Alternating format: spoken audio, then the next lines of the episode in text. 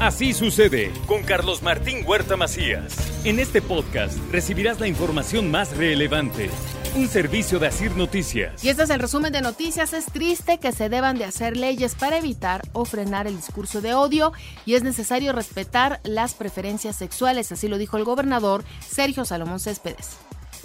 Es triste que tengamos que estar generando leyes, pues lo que tendría que haber es de mutuo propio, un respeto absoluto y restricto a, no criminalizar, a, buscar que la violencia no sea parte de nuestro día a día. Entonces, si es necesario, adelante, pero qué lástima que tengan que ser por medio de leyes.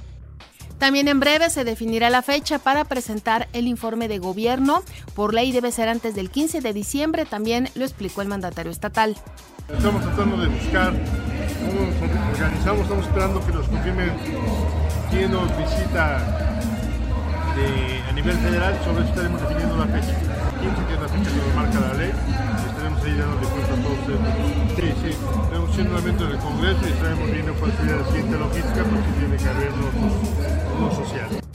Plantean una iniciativa para la construcción de albergues de descanso y alimentación para apoyar a familiares de pacientes graves internados en hospitales públicos muchas veces ocasiona que el paciente transite estas enfermedades de manera solitaria, lo que perjudica notablemente en su estado de salud. Solamente quien ha estado en esta situación de acompañar a su familiar que cuenta con este tipo de enfermedades sabe lo difícil y el martirio que se origina para familiares y personas que asisten a cuidarlos a lugares lejos de casa, ya que en su mayoría los hospitales públicos no cuentan con sillas, camas o algún medio básico para recostarse y descansar también le doy a conocer que el Ayuntamiento de Puebla dio un reconocimiento a 70 empresas poblanas por su trayectoria, compromiso y calidad en procesos y generación de empleos. Además, el alcalde Eduardo Rivera Pérez encendió el árbol navideño en el Zócalo de Puebla. Ya se siente, se siente en esta época, se siente ya la Navidad. Un millón de luces en toda la ciudad y 5 mil adornos para iniciar la temporada. Recuerden que además después de este encendido del árbol navideño y de un millón de luces que estaremos encendiendo en varias avenidas aquí del centro histórico, a partir de la otra semana se proyectará el videomapping aquí en la fachada del Palacio Municipal conmemora el Ayuntamiento de San Andrés Cholula el 25 de noviembre, Día Naranja, con ponencias Mujeres acompañando a mujeres, así lo dice el presidente municipal Edmundo Tlategui.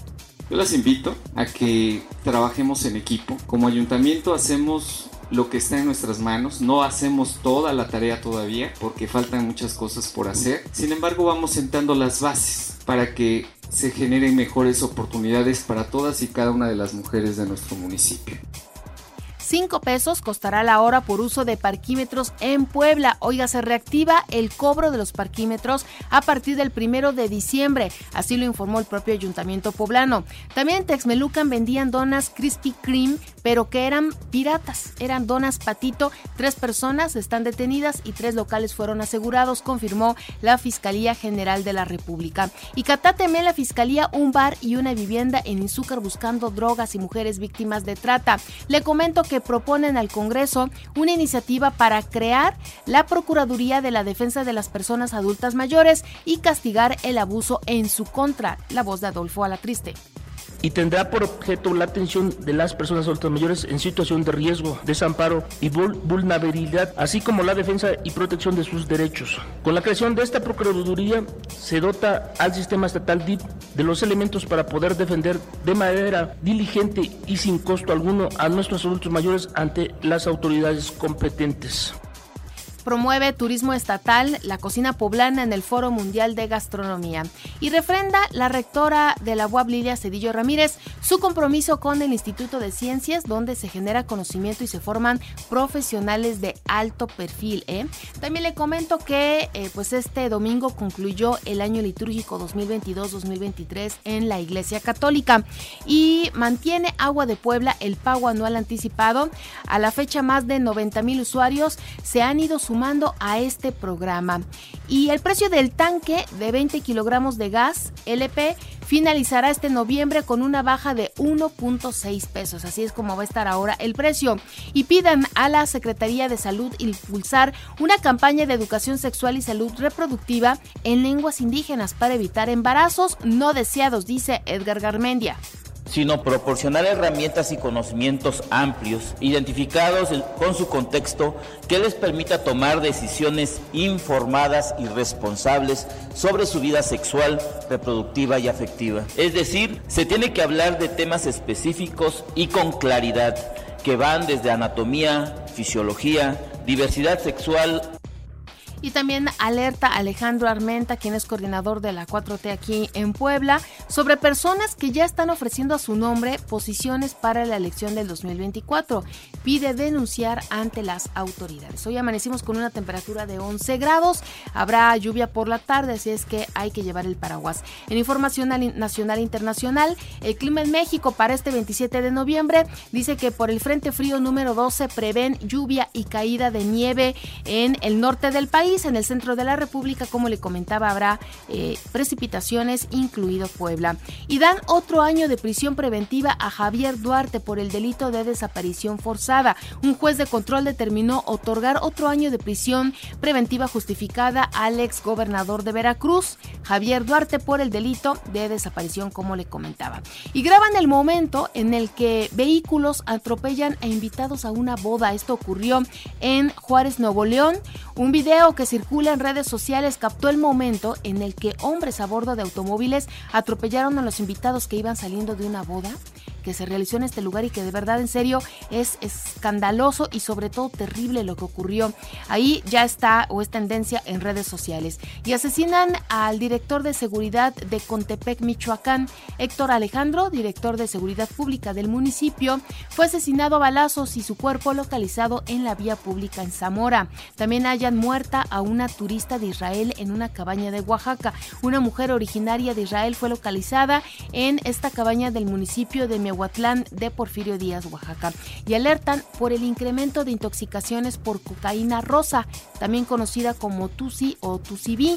Especialistas españoles destacan que esta droga no suele contener cocaína, ni siquiera 12B. En la mayoría de los casos tiene ketamina o cafeína y están, dice, causando muchos problemas y mucha gente está terminando en el hospital. La transformación de Iztapalapa para el mundo, dice Sheinbaum.